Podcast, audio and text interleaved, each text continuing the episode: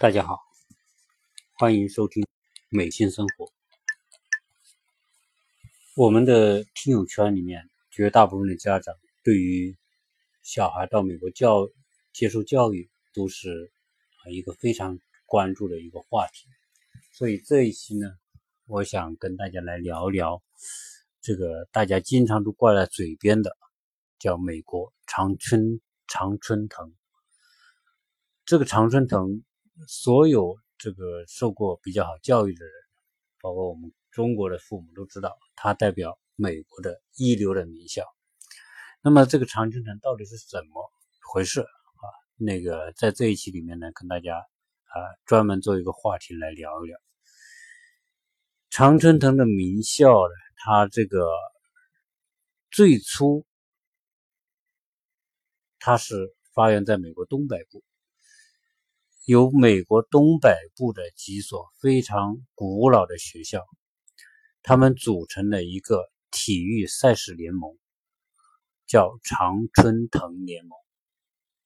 那么这些学校呢，都是历史悠久，而且这些学校也是美国产生罗德奖学金得主的最主要的学校。那么这些学校由于历史很长。而且呢，很多都是在美国建国之前，就是在殖民地时代就已经存在。那么这里面呢，有一共有八所学校。那么这个呢，是一个叫普这一集呢，我们做点简单的普及啊，就是说常春藤实际上它的全名叫常春藤联盟，而且是一个体育赛事联盟。只是说这这里面一共有八所学校。而这八所学校呢，都是美国一流的、最一流的这个顶级名校。那么这八所学校包括哪八所呢？其中就包括哈佛大学啊，这个是大家都知道的。就是常春藤名校八所名校里面，有些学校是大家耳熟能详的，但是有些学校可能大家都不知道它的名字啊，这个不奇怪啊，因为我们是中国人，对美国的。这些更细致的东西了解的肯定是不多的。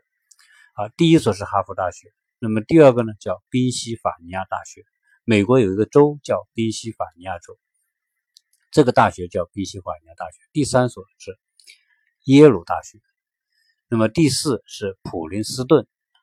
前面这几所大学大家都知道，第五所哥伦比亚大学，因为在美国呢有一个区叫哥伦比亚特区。啊，所以这个可能很多人也知道。那么第六所，我相信很多人就未必听过，叫达特茅斯学院。第七所叫布朗大学，那么第八所叫康奈尔大学。应该说，达特茅斯和布朗大学可能很多人都不一定特别熟，康奈尔大学还是呃很多人都知道，因为这个原来的。台湾的那个李登辉就是在康奈大学毕业的。好，那么这个八所学校呢，它都是属于私立的大学，它和公立学校不一样。私立大学它的资金来源主要来自于私人的捐赠，而公立大学它的经费来源来自于政府的资助。所以这个名校，但是你知道，虽然说这些名校都是来自于私人专注为主，但是真正在美国的大学里面，最有钱的学校就是这些私立的大学，历史悠久的私立大学。啊，那么随便一所大学拿出来，他们的这个基金会，就是这个学校所拥有的基金会的资金，都是在上百亿美元以上。像哈佛、耶鲁这种学校都是三四百亿美金以上的，三四百亿美金以上，所以这些学校的财富实力极其雄厚。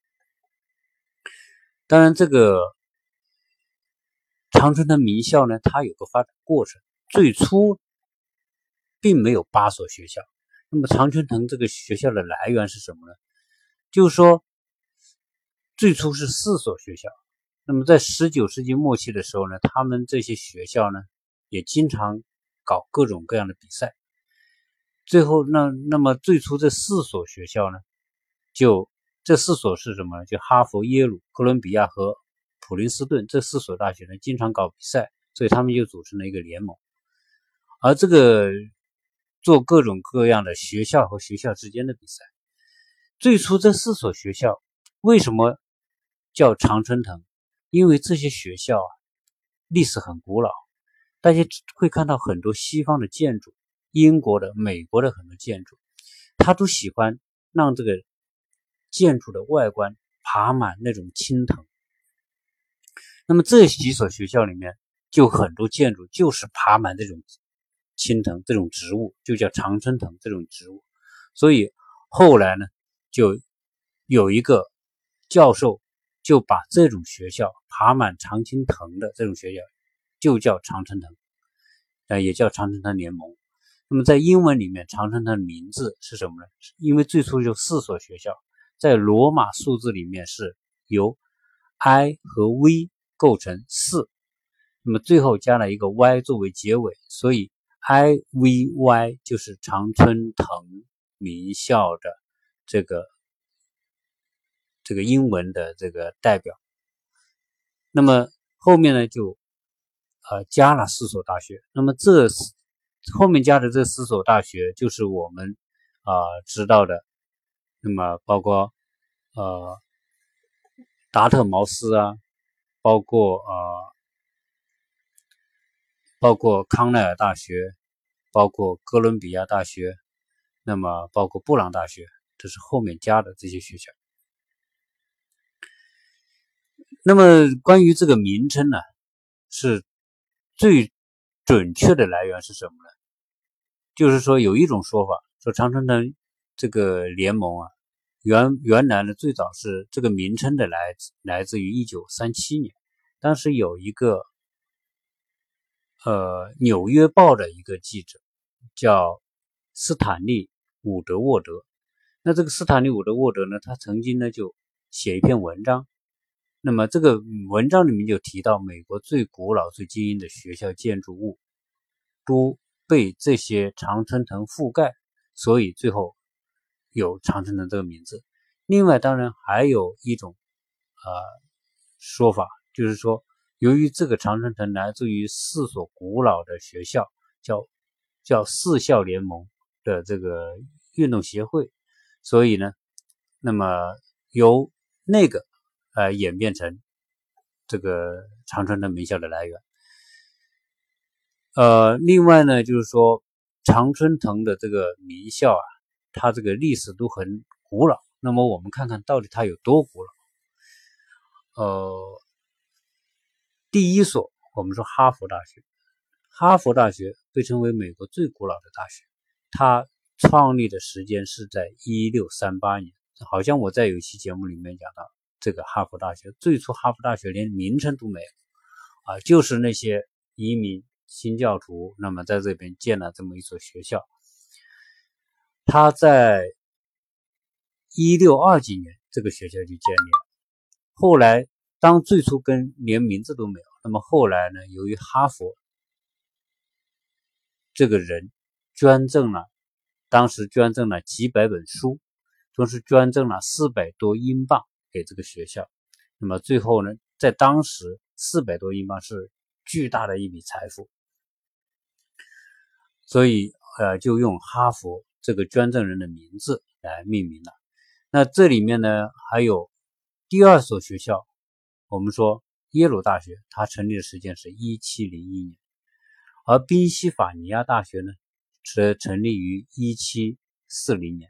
啊，这个宾夕法尼亚大学的创立者跟富兰克林是有关系的。而第五所普林斯顿成立于一七四六年。哥伦比亚大学成立于一七五四年，布朗大学成立于一七六四年，达特茅斯成立于一七六九年，康奈尔大学成立于一八六五年。那把这些成立的年代跟大家讲，大家有个概念，什么概念呢？就是说，我们说什么中国的这个名校，当然是清华和北大啊，叫百年名校，百年历史啊。就是说中国的大学发育是比较晚的啊。当然，这个清华大学和美国有关系，因为是当时这个呃八国联军呃庚子赔款，美国的一部分资金啊拿来还给中国，那么创办了这个清华大学。那美国这些长城的名校，哈佛大学一六三六一六三六年，那么到现在四百年的历史，将近四百年历史啊，可以相比清华来说，哈佛的历史要久远得多啊。这里面随便拿一所大学出来，都是一百年一一百一百五六十年，最最年轻的康奈尔大学一八六五年，那么其他大学都是两三百年的历史，所以。美国在谈到美国历史的时候，呃，我们经常会说美国历史短，但是你去看看美国的大学历史可不短。当然，如果你要说美国这些大学要跟英国的、跟这个意大利的大学比，那意大利拥有世界上最古老的大学，好，对吧？这个那个大学就是在在中世纪时候，在十世纪时候就就建成立了，到现在为止是一一千多年的历史。那。牛津大学、耶鲁那个那个剑桥大学，那些都是属于啊十二世纪、十三世纪，都是八九百年的历史，都非常古老。但相比之下，美国这些学校啊就没有欧洲那些学校古老。但是三四百年的沉淀，那也是非常非常了不起的啊！你今天呃，你要是说啊去看看这些呃诺贝尔奖得主啊，你就会知道。很多诺贝尔奖得主都出出自于这些名校。关于这些呃常春藤名校的这个这最正宗的常春藤名校这八所学校呢，我在这里就不详细去介绍。呃，未来我们可能单独把这些学校拿来跟大家聊啊，哪所学校有些什么样的特点，一些什么样有趣的事情。那么。在这些啊常春藤名校里面呢，啊有又有出现一个，后面又演化出很多新的东西出来，比如说新常春藤，那这个是属于说比较后期的大学，那么又给它取了一个概念叫新常春藤。这个新常春藤是是区别于那些历史悠久的那八所这个古老的这个东北部的大学，那么新长春藤。那就不是体育赛事联盟，而是就是把后面出现的在美国的一些新兴的啊一些顶尖的大学，包括一些文理学院，那么做一些筛选。那么筛选完之后，那么他们就拥有和八所常春藤学校相同，甚至更好的科研和教学能力。那么他们的生源和教授。也毫不逊色于那些常春藤大学，而且在诺贝尔奖得得奖方面，以及他们的校友质量方面，有的可能比常春藤还更出色啊！这个被称为新常春藤啊。那么大家会说一流大学，实际上现在在美国大学里面，真正说到美国一流的大学，耶鲁当然算，哈佛当然算，对吧？布朗大学这都都都算。宾夕法大学也是算的，但是你像康奈尔大学，在美国来说，真正来说就是在一流里面的二流了，就不是真正最排在前面的了。因为在美国，康奈尔大学都会排到二三十名以后了，所以啊，这只是一个历史的这个传承和概念而已。那么说说新常春藤啊，他为什么说要说这个新常春藤？因为新常春藤的很多学校比比古老的长春藤名校还牛逼啊！那我们说几个大学，大家会知道。这是在二零二零一二年的时候评出来一个新的名单，就是新长春藤。那么其中一个就是斯坦福，斯坦斯坦福，就斯坦福大学。那么斯坦福大学这个是啊，大家都听说过的啊，它是美国西部排名第一的大学。斯坦福大学在很多方面，特别在工程、理工、电子等这些新兴的科学方面，那是毫不逊色于哈佛和耶鲁大学。所以，它是在新长城城大学里面排第一的。当然，爱默里大学啊，圣母大学，那么圣路易斯华盛顿大学、波士顿学院啊，这些都是属于新长城的大学。那么比较有名的卡内基梅隆大学，那卡内基大家知道是美国著名的钢铁大王，后来变成慈善家。变成了成功学的创始人之一。那么，他命名的这个卡耐基梅隆，在美国也是大名鼎鼎啊。大家啊，还有一所更是人人皆知的，叫麻省理工大学。麻省理工大学虽然它在美国东北部，但是它并不属于古老的常春藤大学啊。麻省理工大学属于新常春藤大学，加州理工大学。罗切斯特大学、莱斯大学和约翰呃纽约大学，你你看看这里面的这些，斯斯坦福、麻省理工大学、加州理工大学，那都是一等一的，真正排在最一线的名校。他们经常在排名的时候，这些都属于前十名的，经常就是跟耶鲁大学、哈佛大学、宾夕法尼亚大学并列的。当然，这里面还有一些我们可能并不太。熟知的这些名称啊，比如说呃，塔夫茨大学、伦斯勒理工学院、呃，范德比尔特大学，这些可能大家都不一定知道。但是这里面非常有名的三所大学：斯坦福、加州理工大学、麻省理工大学，我相信大家都知道的。好，在长春新长春藤里面呢，呃，还有一些公立大学。那么这些公立大学呢？啊，也是华人都非常熟知的啊。其中有哪几所呢？叫密歇根大学、加州大学洛杉矶分校、加州大学伯克利分校，呃，北卡莱罗纳大学、弗吉尼亚大学、威廉玛丽学院。你要知道，加州大学伯克利分校。在美国的西部是仅次于斯坦福大学，伯克利分校经常在美国的排名里面是排在前十名的啊，也是非常非常牛逼的大学。呃，加州大学洛杉矶分校也很厉害，它经常会排在伯克利分校之后啊。这些在加州很多华人啊都以能够进伯克利分校和进洛杉矶分校啊引以为豪和骄傲。在文理学院里面，那么文理学院里面的很多可能大家并不啊熟悉啊这些学院呢，我就不去一一去念念名字。他说，比你比如说，包登学院、威尔斯利学院这些可能有人听过，斯沃斯莫尔学院，那么包括里德学院啊，包括富兰克林欧林工工程学院。科尔比学院啊，等等等等，这些这些呢，文理学院，我们华人并不一定知道，中国人并不一定知道。但是这些文理学院在美国人可能都是如雷贯耳啊，可能很多人也能考进这些文理学院也是非常的骄傲。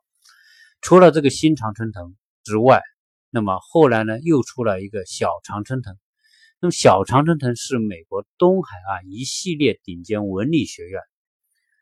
构成的这个名称来源于一九七一年新英格兰小型学院运动运动会联盟，那么它的简称叫 NESCAC，这个类似于啊常春藤八校八所名校，而这些学院呢，很多也是拥有非常悠久的历史，那么有很多非常知名的教授，也有非常。强大的财力支持，所以这些叫小文理学院。这些文理学院里面，呃，有一些大家可能是知道的啊。我我随便说几个。那么其中一个叫威廉威廉姆斯学院。威廉姆斯学院应该说在美国人当中是人人皆知的。威斯里大学、明德学院、包登学院，那么三一学院、康涅狄格学院。啊汉密尔顿学院这些啊，在美国人是非常有名的啊，我们华人不一定知道。那除了这个这个常青藤，除了这个小常春藤之外呢，后来又有人将公立学院当中的公立大学当中的一些优秀的学院呢，又来做出排名，那么又出现了一个公立常春藤。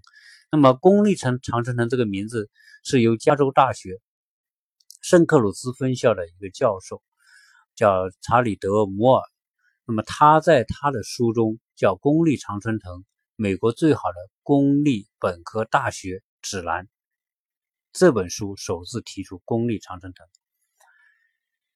他呢是本身这个人，他也是啊圣塔克鲁斯加州大学的招生委员会主任，他全国各地很多的这高校他都进行过考察，而且觉得他觉得不少公立大学在这个公立学院的价格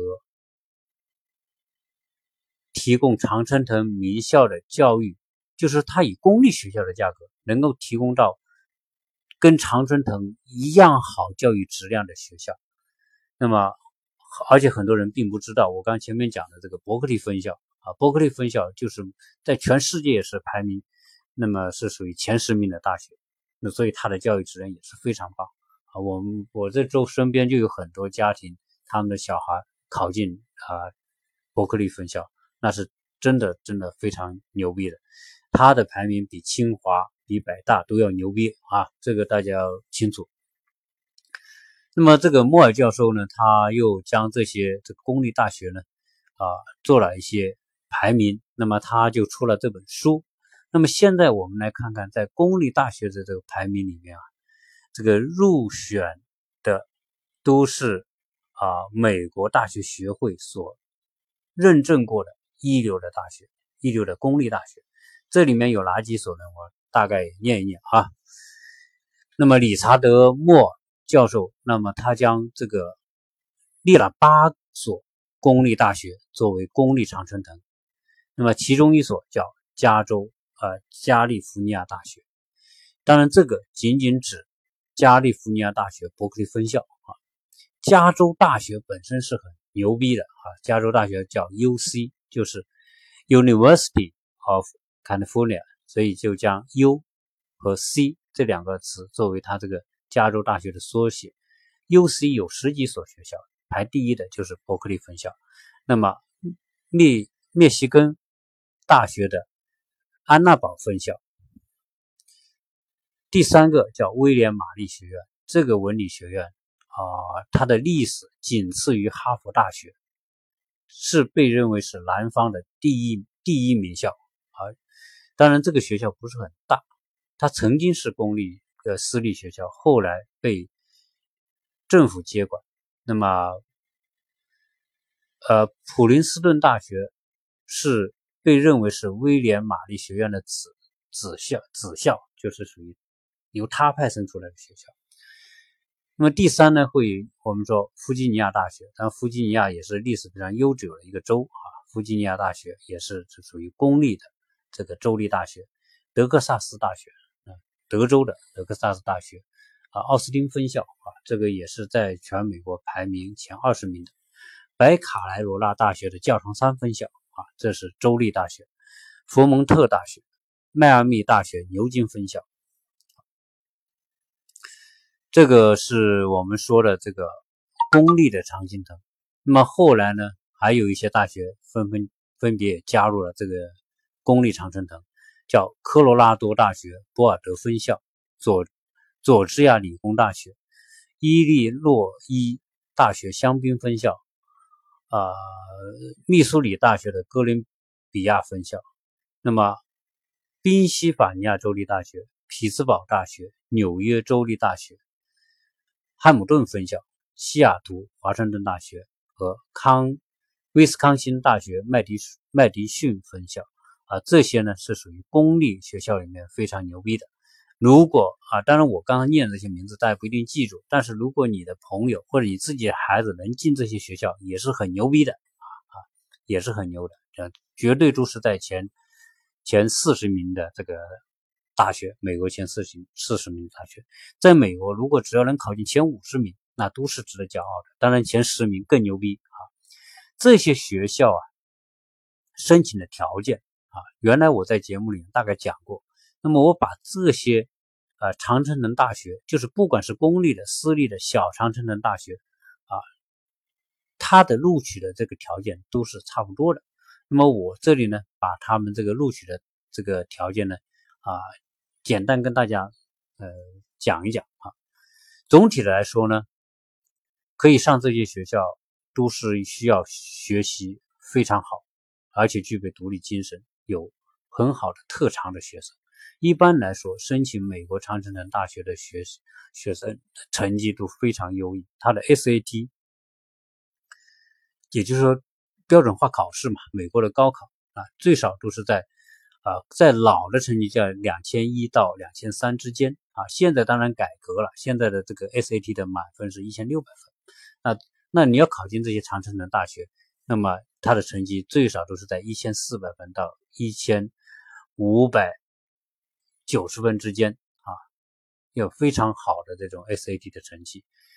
同时呢，有很多的呃学生，那么要获得各国际国家和国际的各种级别的这种这种奖励。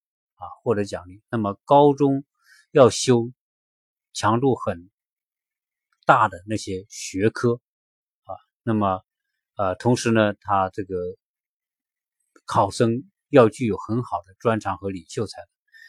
当然，学习成绩并不是这些学校录取这些学生的唯一的因素。那么，学生是否具有独立精神，是否适应学校紧张而有压力的？一年级新生的生活也是他们要考量的因素。这些学校都会采取一种只择只择优录取，不问家庭收入的原则。这个是美国公平原则、平等原则当中的一个重要的体现当然，也是美国人权的一个体现。就是说，接受这些好的教育，不是说只有好的家庭背景、好的收入的家庭才能才能读这些学校。那么，我们经常会听到很多。呃，中低收入家庭、地位比较低的家庭也有孩子考进这些名校。那么招生办公室可以全权根据考生本人的情况来录取。这就是说，全权的意思就是说，这些面试官、审查官有权利决定录取谁或者不录取谁，而且不必考虑这个学生呃家庭他支付学费的能力。啊，为什么呢？因为可能说他们发生一个学，发现一个学生非常的优秀，某方面的能力也非常优秀，非常强，但是呢，这个家庭他可能很穷，他支付不了这个这些学校的高昂的学费，因为这些特别私立的常春藤、古老常春藤学费是很贵的，一年可能五万到八万美金是很正常的。有的甚至十有些专业可能十几万美金，那这个家庭这个实力不行，家庭收入比较贫穷怎么办呢？只要你优秀，在学校录取，因为因为我刚才讲，这些学校的财力雄厚到根本不在乎说啊你付不起学费，如果你够优秀，我可以给你全额奖学金，啊，经常会收到这个全额奖学金十几万美金，啊，足够支付他的这个学费和生活费用，甚至可能还用不完。啊所以这这些是他们可以获得很多优秀的这个学生。那么，因为实际上这些学校就是要以学生的优秀程度，最后来支撑这个学校的地位。正是因为这样很严格的录取原则和完善的资助资助政策，所以可以保证这些名校几百年来长盛不衰啊！因为他能够找到真正优秀的学生，而且每年那八所最古老的。常春藤盟校招收的中国籍的学生数量非常少，多少呢？总共不超过八十人，其中还包括新加坡的、香港的这些高中生录取的名额都在这八十个里面。所以，我们经常会听到说：“哎呦，谁谁谁啊被哈佛录取了，谁谁谁被耶鲁录取了。”还是我们在国内的那些学生。对这些录取都是成新闻，都会报道出来。但是真正来说，他每年录取的几千人当中，分配给到亚洲的，分配给到中国的是极少的。所以能够被这些名校录取真的是很牛逼的啊，很了不起，一定这个学生一定是有过人之处啊。常春藤名校在当代世界学术史上的作用真的是无足呃无可替代，那也是整个西方世界科研和教育制度当中的这个中坚力量，成为一种文化的象征，在当代的西方科技发展过程当中，他们做出了非常非常卓越的贡献。啊，而且培养出非常多的这个这个诺贝尔奖得主。那么总体来看，这些这些学校录取这些学生的这个这个标准里面，其中一个在国内的著名的高中、大学就读啊。那么同时呢，他成绩要非常的好。如果我们在国内读啊，那你首先在国内的那些著名的高中或者著名的大学读过。同时，你在国内的成绩要非常好，都是平均成绩都要九十分以上的啊。而且你在各个地区，它一定是这个每个学校一定是前十名的啊，或者在这个地区你就是类似于说各个地方的状元。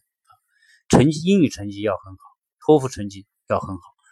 那么同时呢，你要有很好的专长，或者你体育专长。或者是有艺术专长，或者你有数学专长啊。有一点，美国的大学特别特别注注重这个数学的成绩，同时你可能参加很多国际内和国际的大赛，能够获奖。那么哈佛大学呢？呃，这里面呢，它分别也有这个各个学校录取的这个标准，这里呢我就不多说。为什么？因为它无非还是那几个东西，一个呢是 GPA 的成绩。一个呢是 SAT 的成绩，当然现在有些听说有些学校开始不怎么看 SAT 哈，那么呃 SAT 总成绩、数学成绩啊，你的这个这个关键的学科的成绩它是有，好，那么这个呢是属于我们所看到的这个呃常春藤大学它的大概的情况，只是说在这里面呢给大家做个小小的普及，让大家对。美国的常春藤有一个概念，什么是正宗的常春藤？什么是后面演化出来的公立学校常春藤、小常春藤啊、新常春藤等等啊？这个呢啊，凡是能够进入到常春藤的学校这个范畴的，不管是老的、新的、小的啊，公立的，都是牛逼的大学。所以未来你的孩子如果是读书啊，我们听友哈听到。可以可以可以注意了，如果你的孩子要读书，只要能进这些学校，都是牛逼的。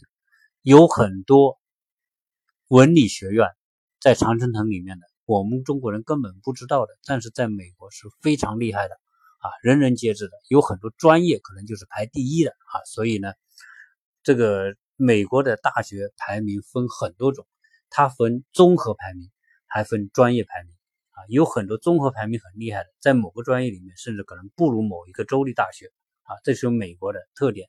所以，真正单位招人的时候，他是要招某个专业的时候，他会招这个专业里面排第一的，而这个专业里面排第一的可能不是哈佛，不是耶鲁，不是斯坦福啊，这个是美国大学的特点。所以，未来申请很多专业的时候，呃，都不是说你非得要进哈佛、耶鲁不可啊。那么最后呢？